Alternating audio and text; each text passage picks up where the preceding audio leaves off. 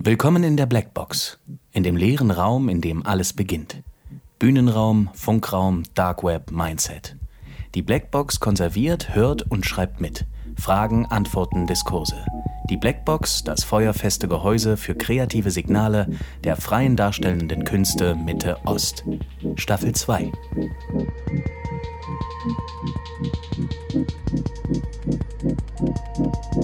Solo-Selbstständige haben schon mal das Gefühl, EinzelkämpferInnen zu sein. KollegInnen, die ebenfalls frei sind, sind eigentlich Konkurrenz. Das kann dazu verleiten, die Ellenbogen auszufahren oder ganz im Gegenteil, sich zusammenzuschließen.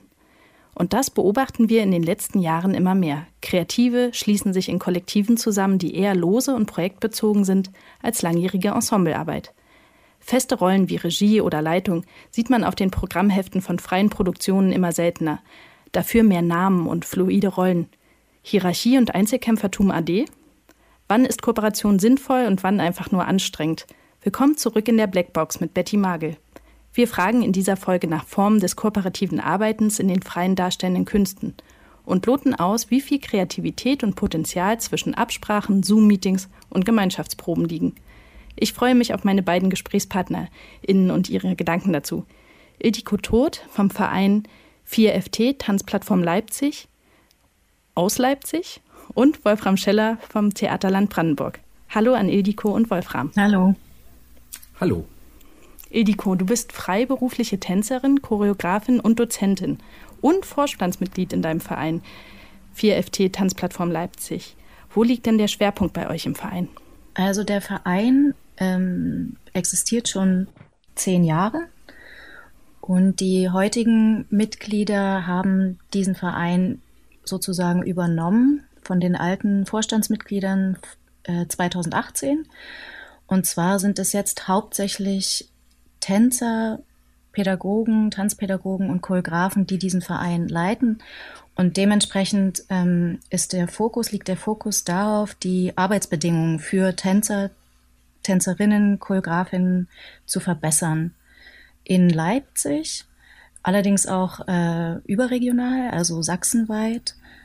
Wir haben dazu verschiedene Formate entwickelt, uns ausgedacht, einfach bestimmte Punkte oder Möglichkeiten, die wir, als wir teilweise nach Leipzig zurückgekommen sind, nach Abwesenheit, manche sind auch erst zugezogen, die wir hier vermisst haben und in anderen Städten kennengelernt haben.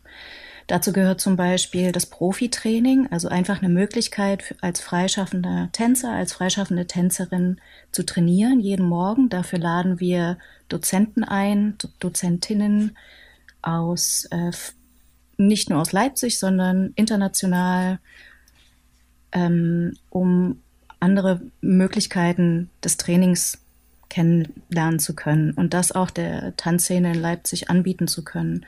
Dann haben wir ähnlich wie das Profitraining die Workshops. Das ist dann ein bisschen intensiver. An den Wochenenden findet das statt über einen längeren Zeitraum, also drei bis vier Stunden.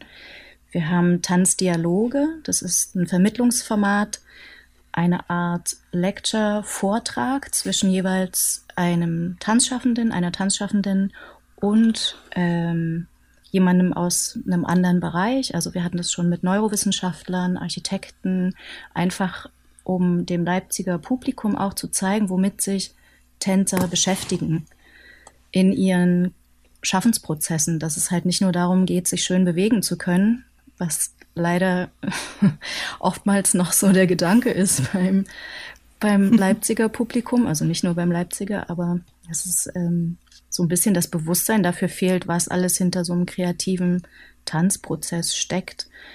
Dann haben wir ähm, ein weiteres Format, äh, die Residenzen. Da bieten wir Kollektiven unseren Proberaum an, umsonst. Und es gibt auch ein kleines Stipendium pro Tänzer. Und das ist einfach so gedacht, dass die Leute, die ähm, Tanzschaffenden den Raum nutzen können, um zu recherchieren, um nur prozessorientiert zu arbeiten, ohne dass dann am Ende eine fertige Vorstellung ähm, geschaffen werden muss. Was wir allerdings dann gerne machen am Ende jeder Residenz ist ein Work-in-Progress-Showing. Und da wird, also es muss nichts Perfektes, absolut Präsentierbares sein, sondern es soll einfach nur einen Einblick geben in den bis dahin erreichten Arbeitsstand.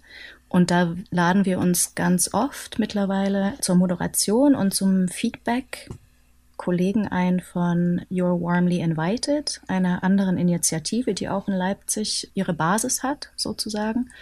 Und es gibt dann tatsächlich richtig moderierte Feedbackgespräche. Das heißt, das Publikum hat die Möglichkeit, darauf zu reagieren, was es gesehen hat. Und das wiederum hilft dann den Residenzlern ihre, in ihrer weiteren Arbeit. Ähm, das ist so ungefähr das, was wir hier machen. Wolfram, du bist Schauspieler, Dozent und Produktionsleiter und in Brandenburg unterwegs. Was verbirgt sich denn hinter Theaterland? Äh, ich muss kurz korrigieren, ich war Schauspieler, ähm, bin äh, seit Jahren eigentlich mehr Regisseur und Produktionsleiter und zurzeit auch gerade mal wieder Dozent. Die Dozententätigkeit hat aber jetzt nichts mit Theaterland zu tun. Ähm, Theaterland ähm, hat eine Vorgeschichte und zwar ähm, sind wir bis 2017, Ende 2017, ja, ähm, waren wir ähm, ein ähm, als Verein organisiert, wir sind jetzt immer noch als Verein organisiert äh, und haben ein jährliches Festival äh, im ländlichen Raum Brandenburgs organisiert auf einem alten Vierseithof in einem Pferdestall mit Eigenproduktion, mit Gastspielen, mit weiteren Veranstaltungsformaten. Und als äh, dieses Festival aufgegeben werden musste, weil wir dort nicht mehr sein konnten, äh, haben wir die Gelegenheit genutzt, uns zu transformieren, wie ich immer so schön sage, und uns einen Namen zu geben, den man sich besser merken kann, Theaterland. Ähm, und agieren sozusagen seit Anfang 2018 als äh, freies Produktionskollektiv im Land Brandenburg ohne eigene Spielstätte. Das ist sozusagen äh, die große Veränderung letztlich gewesen. Und die Idee war, diese Philosophie ähm, an einem, wir sagen immer, besonderen Ort, Theater im ländlichen Raum anzubieten, ähm, eigentlich weiterzutragen ins Land Brandenburg. Das heißt, wir suchen seitdem Orte, ähm, wo wir produzieren und das möglichst passgenau, also Produktion, Inszenierung und Ort ähm, quasi in eine Verbindung zu bringen. Das haben wir seitdem an diversen Orten gemacht und das ist letztlich unser Ansatz von Kooperation. Wir sind die Produzierenden ähm, das heißt, wir sorgen äh, für die Finanzierung auch des Projekts. Wir sind die künstlerisch Aktiven und ähm, die Partner vor Ort ähm, sind sozusagen letztlich immer dafür zuständig, was vor Ort notwendig ist und ähm, was wir nicht leisten können. Und das ist ein Modell, was sich für uns sehr bewährt hat seitdem. Also was würdet ihr sagen, wie beständig sind eure Teams? Arbeitet ihr eher in langjährigen Zusammenschlüssen oder in Kollektiven, die projektweise wechseln, Wolfram? Wir sind ähm, ein Kern an Menschen, die immer wieder ähm, mit dabei sind. Und dann suchen wir uns ähm, aus ja, letztlich einem Pool an Menschen, den wir kennen, die Leute zusammen, die wir benötigen, was vor allem die Besetzung anbelangt. Ediko, wie ist das bei euch? Bei uns ist es so, dass wir die Tätigkeiten des Vereins eigentlich mit den, würde ich jetzt sagen, hauptsächlich mit den gleichen Leuten immer durchführen, planen, organisieren. Es ist auch so, dass wir ähm, die letzten zwei Jahre über den Tanzpakt Reconnect von Neustart Kultur gefördert werden und wurden. Dadurch konnten wir uns Angestellte leisten und auch Honorarkräfte, die zum Beispiel dann für ähm, bestimmte Veranstaltungen, also zum Beispiel ein kleines Festival, was wir gerade hatten, dann noch zusätzlich zu den zur Verwaltungsstelle, die wir haben, eingekauft werden können sozusagen oder eben eine Öffentlichkeitsarbeitsposition kann dann noch zusätzlich uns unterstützen. Aber die Formate, von denen ich vorhin erzählt habe, die werden eigentlich kuratiert und geplant von den gleichen Leuten hauptsächlich, genau. Ich würde euch gern nach eurem Eindruck fragen. Und zwar ist mein Eindruck, dass man in kollektiver Arbeit auch eher weggeht von den klassischen Hierarchien. Also von, das ist jetzt die Regisseurin mit der Führungsrolle oder der Choreograf mit der Leitungsfunktion und damit ja auch ein Stück weit weg von diesem Personenkult. In einem großen Artikel über Kunstkollektive in der Zeit letztes Jahr schrieb Hanno Rauterberg, Schon lange bröckelt der Mythos vom einsamen Genie. Jetzt aber, so sieht es aus, wird er abgeräumt. Aus dem Ich-Künstler soll ein Künstler-Wir erwachsen. Seht ihr das in den freien darstellenden Künsten auch, auch wenn ihr mal so auf Kollegen schaut? Also da hat sich sicherlich sehr viel verändert, ja, absolut. Und ähm, wir sind bestrebt, das in gewisser Weise auch zu tun, auch wenn es dann doch ähm, immer eine sehr klare Zuordnung letztlich von Funktionen gibt. Regie, Bühnenbild, Kostüm, Schauspieler, SchauspielerInnen. Sozusagen das in der Struktur sind wir da vielleicht eher noch klassisch, was aber nicht bedeutet, dass es, ähm, dass wir diese Hierarchie zelebrieren, sondern also ich gehe immer davon aus, dass man das nur äh, im Zusammenschluss und im Zusammenspiel hinbekommt weil wir ja nicht den großen Stadttheaterapparat hinter uns haben, wo man delegiert und so weiter, sondern ähm, das ist dann selbstverständlich, dass, also ich nehme jetzt mich zum Beispiel, ähm, dass ich, äh, wenn ich Regie und Produktionsleitung in Personalunion mache, ich mache das auch sehr gerne für unsere Sachen, aber auch den Transporter mit der Technik fahre und einlade und auslade und ähm, so weiter. Ähm, und nicht sage, da haben wir einen Techniker und der hat sich darum zu kümmern und dann delegiert man das so weg. Also das und so ähm, erlebe ich das auch ähm, bei allen anderen, die dann im jeweiligen Team mit sind, dass Schauspieler, Schauspielerinnen selbstverständlich irgendwie auch mit anpacken. So. Und natürlich ist es auf einem künstlerischen, äh, im künstlerischen Austausch sowieso immer auf Augenhöhe, weil es viel, viel spannender ist, aus allen Perspektiven heraus eine Inszenierung zu erarbeiten. Das heißt, an welchem Punkt eines künstlerischen Prozesses arbeitet ihr gemeinsam von Anfang an oder gibt immer einer eine Idee vor und der Rest agiert es, dazu? Ähm, ja, es ist schon, also in einer, im kleineren äh, Team ist sozusagen die Entwicklung einer Idee, weil das relativ frühzeitig ja immer passiert, da wir irgendwie Anträge schon im Jahr vorausstellen müssen. Und meistens ähm, ist es ja so, dass alle Beteiligten sind halt projektgebunden dabei. Das heißt, ein Projekt ist abgeschlossen, dann ähm, ist man wieder im, im kleineren Kreis beisammen und ähm, denkt darüber nach, was, worauf haben wir nächstes Jahr Lust. Und das ähm, dazu laden wir letztlich ein und sagen, wenn das Projekt steht, ähm, steigt ihr irgendwie damit ein.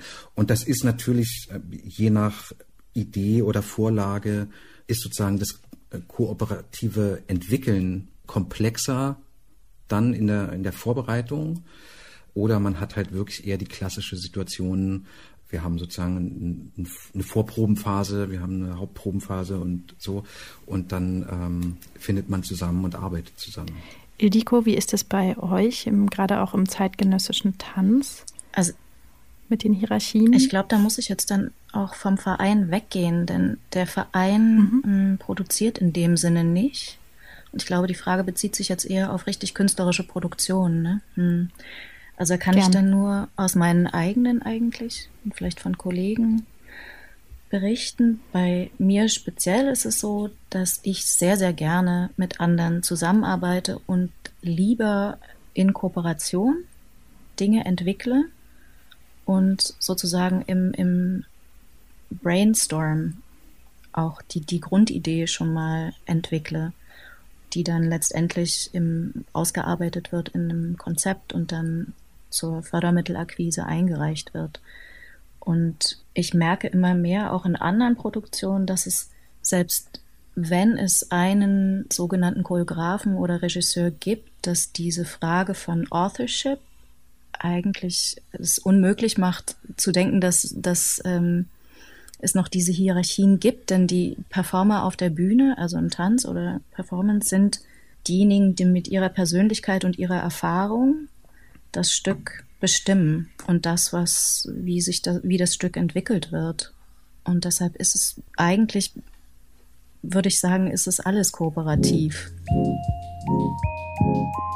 An dieser Stelle mal ein kleiner Einschub aus dem Maschinenraum dieses Podcasts von mir, Eva.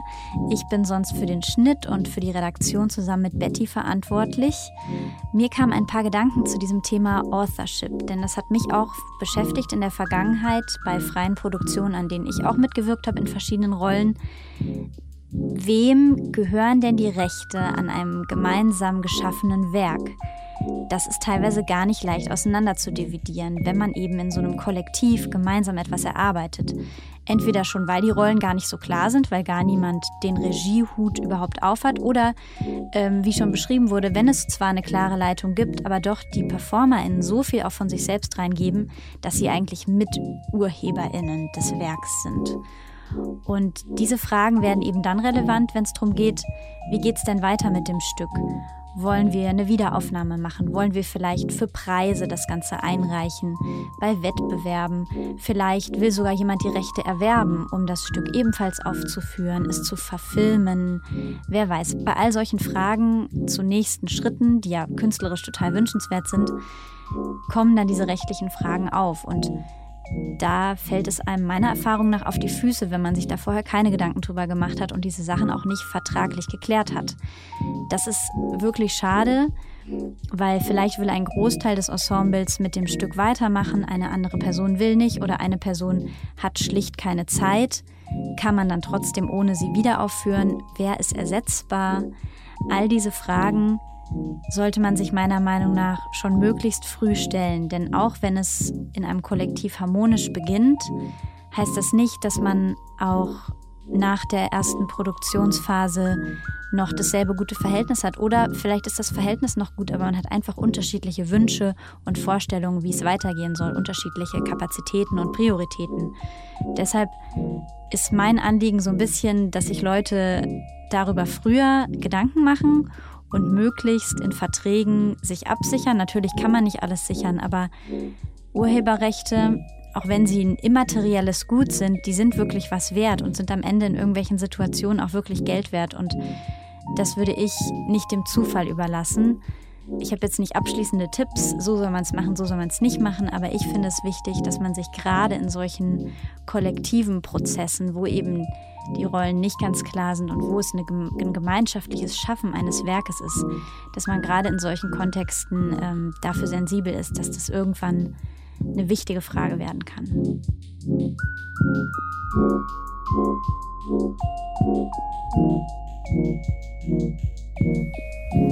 Wie findet ihr denn neue KooperationspartnerInnen und äh, was denkt ihr, wie sehr muss man auf einer künstlerischen Linie sein, damit die Zusammenarbeit gelingt? Ildiko. Ich habe bis jetzt zusammengearbeitet, hauptsächlich mit Kolleginnen, mit denen ich früher in anderen Projekten zusammen getanzt habe, also die ich kennengelernt habe als äh, ja, Tanzkollegen, Tanzpartner. Und bei denen ich gemerkt habe, dass wir einen gewissen gleichen Ansatz oder eine gleiche Herangehensweise an, an das kreative Arbeiten haben. Oder bei denen ich gesehen habe, ah, die haben etwas woran ich gerne arbeiten würde, das ich selbst vielleicht nicht mitbringen kann in eine Produktion. Und daraus ergeben sich dann, ja, so Gedankengespinste und dann irgendwann tatsächlich richtige Produktion. Wolfram, wie ist das bei dir? Also wie findest du neue KooperationspartnerInnen und wie ist es mit der künstlerischen Wellenlänge? Also viele in der Tat über, ähm, über Kontakte wiederum.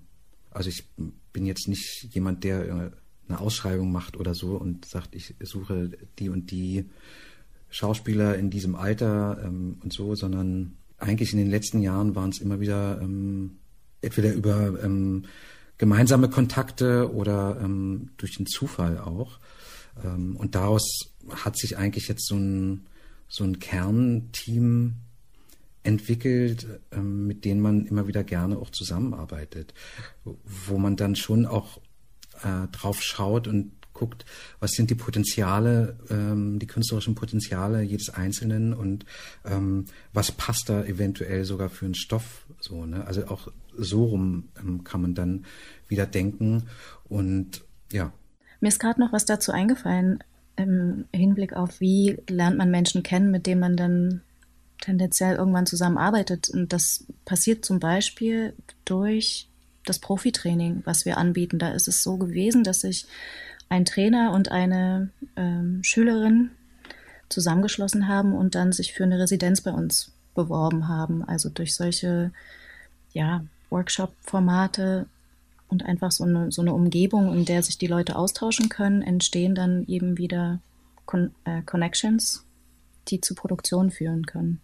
Wolfram, was würdest du denn sagen, wie wichtig und essentiell sind denn Kooperationen bei der Arbeit im ländlichen Raum?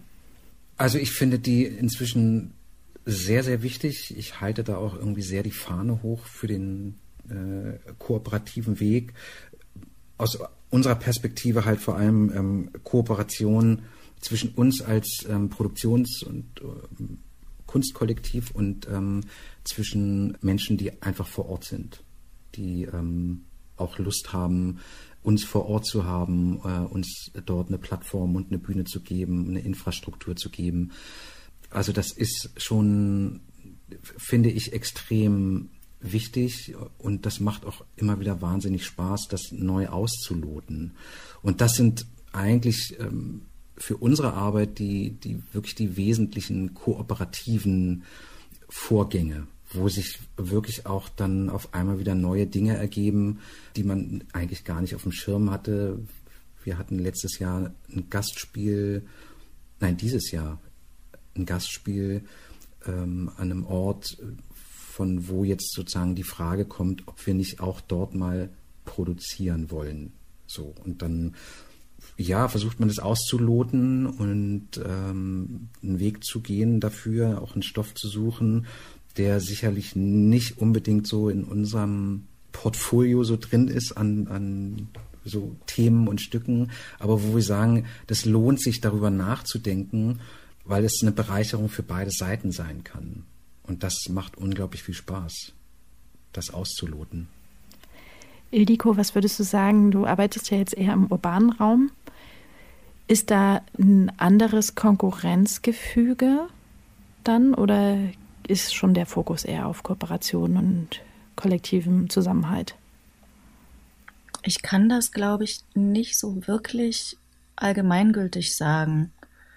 Denn ich finde, dass wir in Leipzig schon auch jetzt eine recht spezielle Community entwickelt haben oder sich entwickeln konnte. Also es ist hier vielleicht auch dadurch, dass die Lebensstandards einfach noch sehr angenehm sind im Vergleich zu anderen Großstädten, in denen es sehr teuer ist zu überleben und man echt auf Förderungen angewiesen ist, hm, habe ich hier nicht das Gefühl, dass es sehr, äh, dass hier eine große Konkurrenz oder ein großes äh, kompetitives Feld, ja, oder wie sagt man dazu, Atmosphäre dass die Atmosphäre so ist. Ich könnte mir vorstellen, dass das in Berlin sehr viel anders aussieht. Das wäre ja aber also ein Pluspunkt für Mitte Ost, wenn man es genau nimmt, zu sagen, dass die Lebenssituation im besten Fall, wenn sie bezahlbar ist, auch dazu führen kann, dass man freier produziert, ohne dich da jetzt zu einer allgemeingültigen Aussage drängen zu wollen. Das ist nur so ein Gedankengang, den ich da jetzt geradezu habe der dafür spricht, ähm, eben auch von diesen Ballungszentren bestimmter Kunstformen wegzugehen und zu sagen, man, es kostet Arbeit, aber man kann sich was aufbauen und es hat auch Vorteile davon. Ja, und ich glaube, also im Vergleich zu Berlin, das, das war auch ein Grund, warum ich nach Leipzig zurückgegangen bin, dass das zum einen war es ein ich würde sagen, weißes Blatt Papier und es gab noch keine festgelegte Ästhetik in Leipzig, was ich als sehr, sehr angenehm empfand, im Gegensatz zu Berlin, wo ganz klar feststand, also meinem Empfinden nach, das ist gut und das ist aber schlecht, obwohl es handwerklich nicht schlecht ist. Das ist der eine Punkt und das, der andere, dass natürlich einfach hier viel weniger Tänzerinnen leben und dadurch natürlich Fördergelder noch ein bisschen anders äh, zu bekommen sind als in Berlin zum Beispiel. Wolfgang, du nickst. Naja, ja, ähm, weil ich sitze in Berlin, ich lebe in Berlin, ich komme aus Berlin. Ähm, nein, überhaupt gar nicht, weil ähm, ich sage immer, ich lebe in Berlin und arbeite in Brandenburg, weil ich in Berlin, also da arbeite ich am Schreibtisch, ja, aber ähm, und das seit Jahren, weil ich ähm, ich würde mich nicht in die freie Szene Berlins setzen. Es, es gibt irgendwie ausreichend bis äh, zu viel vielleicht, weiß ich nicht. Und ähm, es, also die meisten aus äh, aus unserem äh, Kollektiv und die wir einladen, mit dabei zu sein, kommen natürlich alle aus Berlin. Unsere Kostümbildnerin kommt aus Leipzig. Und dieses ähm, rauszugehen, auf die Suche zu gehen, äh, nach einer passenden Ästhetik auch, ähm, die vielleicht in Berlin gar nicht en vogue ist, weil ja, es vollkommen andere Richtungen hat. Das ist eine spannende Suche, das ist immer wieder ein spannender Prozess. Und ja, natürlich ähm, ist die Fördersituation letztlich komfortabler, weil ähm, wir natürlich in Brandenburg äh, auf viel weniger freie Szene treffen als in Berlin. Und das, also von uns gibt es aber quasi ein klares Bekenntnis seit Jahren, auch als wir da auf dem Vierseithof noch waren, ähm, wirklich zu sagen, wir machen ähm, Theater für den ländlichen Raum. Und wir sind in Brandenburg. So. Dass wir nicht in Brandenburg dauerhaft verortet sind, mh, ich glaube, das muss gar nicht mehr sein. So. Das heißt aber, wo beantragt ihr dann Förderung, wenn ich da kurz einhaken darf? Weil zumindest in Sachsen-Anhalt ist es ja so, dass was die Landesförderung angeht, ist der Wohnort ja entscheidend. Äh, in Brandenburg. Also wir haben unseren ähm, Sitz in ah. Brandenburg offiziell als Verein. Ähm, das haben wir nie geändert. Wir haben den Ort innerhalb Brandenburgs ähm, geändert. Das ist dann schon wieder kompliziert. Also nee, es ist eigentlich nicht kompliziert, weil ähm, äh, das Finanzamt hat halt irgendwann mal gemerkt, dass äh, immer meine Berliner Adresse überall draufsteht und dann hieß es, ähm, wir sind jetzt hier in Brandenburg gar nicht mehr für Sie zuständig. Der Geschäftssitz ist ja offensichtlich in Berlin. Also ist es, wir haben sozusagen einen Satzungssitz ja. und einen Geschäftssitz. Das ist auf dem Papier so. Ähm, und es sind nicht alle Förderungen vom Wohnsitz mhm. abhängig. Also das ist ähm, äh, also die Landesförderung ist nicht davon abhängig, ob äh, der Wohnsitz ähm, in Brandenburg ist, sondern es geht darum, ähm, dass sozusagen das Projekt in Brandenburg stattfinden muss. So. Und ich glaube aber natürlich, weil wir diese Historie haben als äh, Brandenburger ähm, Kollektiv ähm, und auch den Satzungssitz in Brandenburg haben und alle wissen, dass wir nur für Brandenburg agieren, ähm, ist es natürlich, also wir werden nicht als ähm, die Berliner wahrgenommen, die mal eben irgendwie raus aufs Land fahren, um äh, Theater zu spielen. So, ich glaube, da gibt es schon einen Unterschied natürlich. Wir haben ja jetzt ähm, auch viel darüber gesprochen, was es für eine Sinnhaftigkeit haben kann, aus großen Gebieten wegzugehen und dass Berlin zumindest was die Dichte an Kunstschaffenden angeht, sehr hoch ist. Dafür gibt es ja in Berlin aber auch ein, großes Kulturpublikum, sagen wir es mal so, oder Publika an der Stelle. Wie ist denn das ähm, bei euch jetzt in Leipzig oder auch in Brandenburg? Bringt die Verschränkung mit anderen, wenn wir jetzt wieder auf Kooperationen und Kollektive gucken, auch einfach gesprochen doppelt so viel Publikum, wenn man sich zusammentut? Oder liegt für euch der Nutzen vorrangig im Arbeitsprozess? Ich glaube grundsätzlich erstmal liegt der Nutzen im Arbeitsprozess? Also ich suche mir jetzt nicht meine Kooperationspartner danach aus, wen die dann potenziell als Publikum noch mitbringen könnten. Aber natürlich dann schlussendlich bringt ein Sounddesigner natürlich sein Publikum mit oder eine Musikerin ihr Publikum. Und ähm, bei uns in Leipzig ist es so, dass wir noch sehr viel Arbeit damit haben und haben werden, Publikum für Tanz äh, zu interessieren und zu begeistern. Da ist, das ist sehr anders als, als in Berlin. Das ist noch nicht so wirklich angekommen als Bestandteil des kulturellen Lebens, obwohl wir die, äh, die HGB hier haben, also Hochschule für Grafik und Buchkunst und die Musikhochschule. Also es gibt sehr viel ähm, Musikerinnen und äh, bildende Künstlerinnen, aber die Vernetzung mit Tanz ist noch nicht ganz so optimal, wie sie sein könnte. Aber da haben wir gerade das Gefühl, das wird langsam. Mm, also bei uns ist es ähnlich. Wir gucken erstmal, ähm, also wir schauen erstmal auf den künstlerischen Prozess und die Verbindung äh, mit den örtlichen Gegebenheiten, die immer eine Ergänzung sind für einen künstlerischen Prozess bei uns. Und achten irgendwie schon oder wollen sehr darauf achten, dass ähm, wenn wir an so einen Ort gehen, mit dem wir kooperieren, dass man dann auch Theater für die Menschen vor Ort oder in dieser Region, äh, in dieser Umgebung ähm, dieses Spielorts äh, macht. Das ist unterschiedlich. Äh, je näher man an Berlin dran ist, desto öfter kommt natürlich auch sozusagen, ähm, kommen Menschen aus Berlin, die einen kennen, die einen vielleicht auch mal nicht kennen. Ähm, je weiter weg man ist, äh, hat man wirklich es dann auch mit dem Publikum vor Ort zu tun, was sehr schön ist, weil es dann sich letztlich einlöst, warum man das tut. Weil man äh, dazu beitragen will, natürlich eine, eine kulturelle Bereicherung an diesen Orten ähm, zu erzeugen.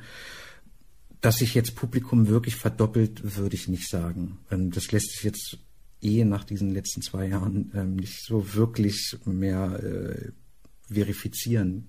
Es ist mal voller und mal leerer. Auch damit ähm, äh, leben wir. Darf ich da ganz kurz was fragen? Gerne. Mich würde interessieren, ob ihr dann zum Beispiel, wenn so eine Produktion gerade im Prozess ist, auch sowas wie Workshops anbietet für äh, Publikum. Also dass die Menschen, die dann vor Ort sind und dort leben, mal so, so mitmachen können oder das selber auch ausprobieren können. Ein Aspekt, an dem dann gearbeitet wird. Äh, eigentlich nicht, weil wir das gar nicht leisten können weil wir eigentlich ähm, viel zu wenig Leute dafür sind. Und das, ähm, wir hatten also unsere erste Produktion als Theaterland äh, 2018 äh, war in der Tat, ähm, was die Besetzung anbelangte, die wirklich größte Produktion bisher, weil wir hatten eine Bürgerbühne, die aus Menschen aus der Region bestand, und zwar durch alle Generationen, von der 15-Jährigen bis zur ich glaube, 72-Jährigen. Und dort haben wir das wirklich, ähm, also das war richtig Bestandteil des gesamten Projekts, dass wir mit denen äh, ein halbes Jahr vorher angefangen haben, wöchentlich in Workshops und in Probeneinheiten äh, an dem Stoff zu arbeiten und sie dann sozusagen in der, in der Haupt- und Endprobenphase mit dem Ensemble, mit, also mit den Professionellen ähm, zusammenzuführen und eins draus zu machen. Das war wirklich ähm, sehr spezifisch und hat wahnsinnig toll funktioniert. Ähm, die wollten danach natürlich weitermachen. Die haben sich dann selber auch als Verein ähm, organisiert. Und das war auch dann in dem Moment sehr schwierig, ihnen mitteilen zu müssen, dass es leider nur ein Projekt ist. Also es gibt sozusagen immer diesen Projektabschluss und das, wir, man kann das nicht einlösen und sagen, wir ziehen das dauerhaft durch zum Beispiel. Was wir aber immer tun, ist im Rahmen unserer Veranstaltung dann ganz klar zu signalisieren, dass wir gerne in den Kontakt treten. Also wir sind nicht so drauf, dass wir uns dann äh, in den Backstage-Bereich zurückziehen oder schnell abbauen und abreisen, sondern wir signalisieren immer durch eine Präsenz, meistens im Anschluss, äh, wir sind da, wir quatschen gerne noch über das, was ihr gerade erlebt habt. Und das sind oftmals irgendwie sehr schöne, ähm, spannende Einzelbegegnungen, die man dann hat. Und in der Summe ergeben sie so einen ganz tollen, ja, so einen ganz tollen Erfahrungspool. Also auch Bestätigung natürlich. Da kann ich einmal kurz verweisen. Wir haben bereits eine Folge aufgenommen und zwar ist das die Folge Schönes neues Publikum mit Aljoscha Begrich vom Festival Osten und Steffi Heiner vom Stellwerk Weimar, wo wir uns genau auch über solche Fragen von Publikumsgewinnung, gibt es noch ein Publikum, sind es nicht Publikar, was kann man an partizipativen Projekten machen, unterhalten haben. Also hört da gerne rein. Ich habe auch schon eigentlich die, es ist die vorletzte Frage für euch. Und zwar wollte ich gerne noch wissen, geht ihr auch strategisch Partnerschaften ein? Also zum Beispiel über Landesgrenzen hinweg mit Blick auf Förderung Oder ist der Kulturföderalismus aus eurer Sicht eher hinderlich für Kooperationen? Also wir sind wirklich jetzt die ganzen letzten Jahre nur in Brandenburg gewesen. Es gibt so einen Gedanken, natürlich auch jetzt mal über Landesgrenzen hinwegzuschauen.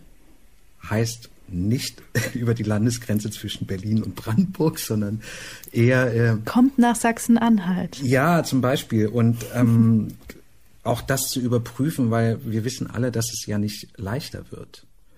Und die Erfahrungen in dem Bereich sind bei uns jetzt erstmal nicht wirklich vorhanden.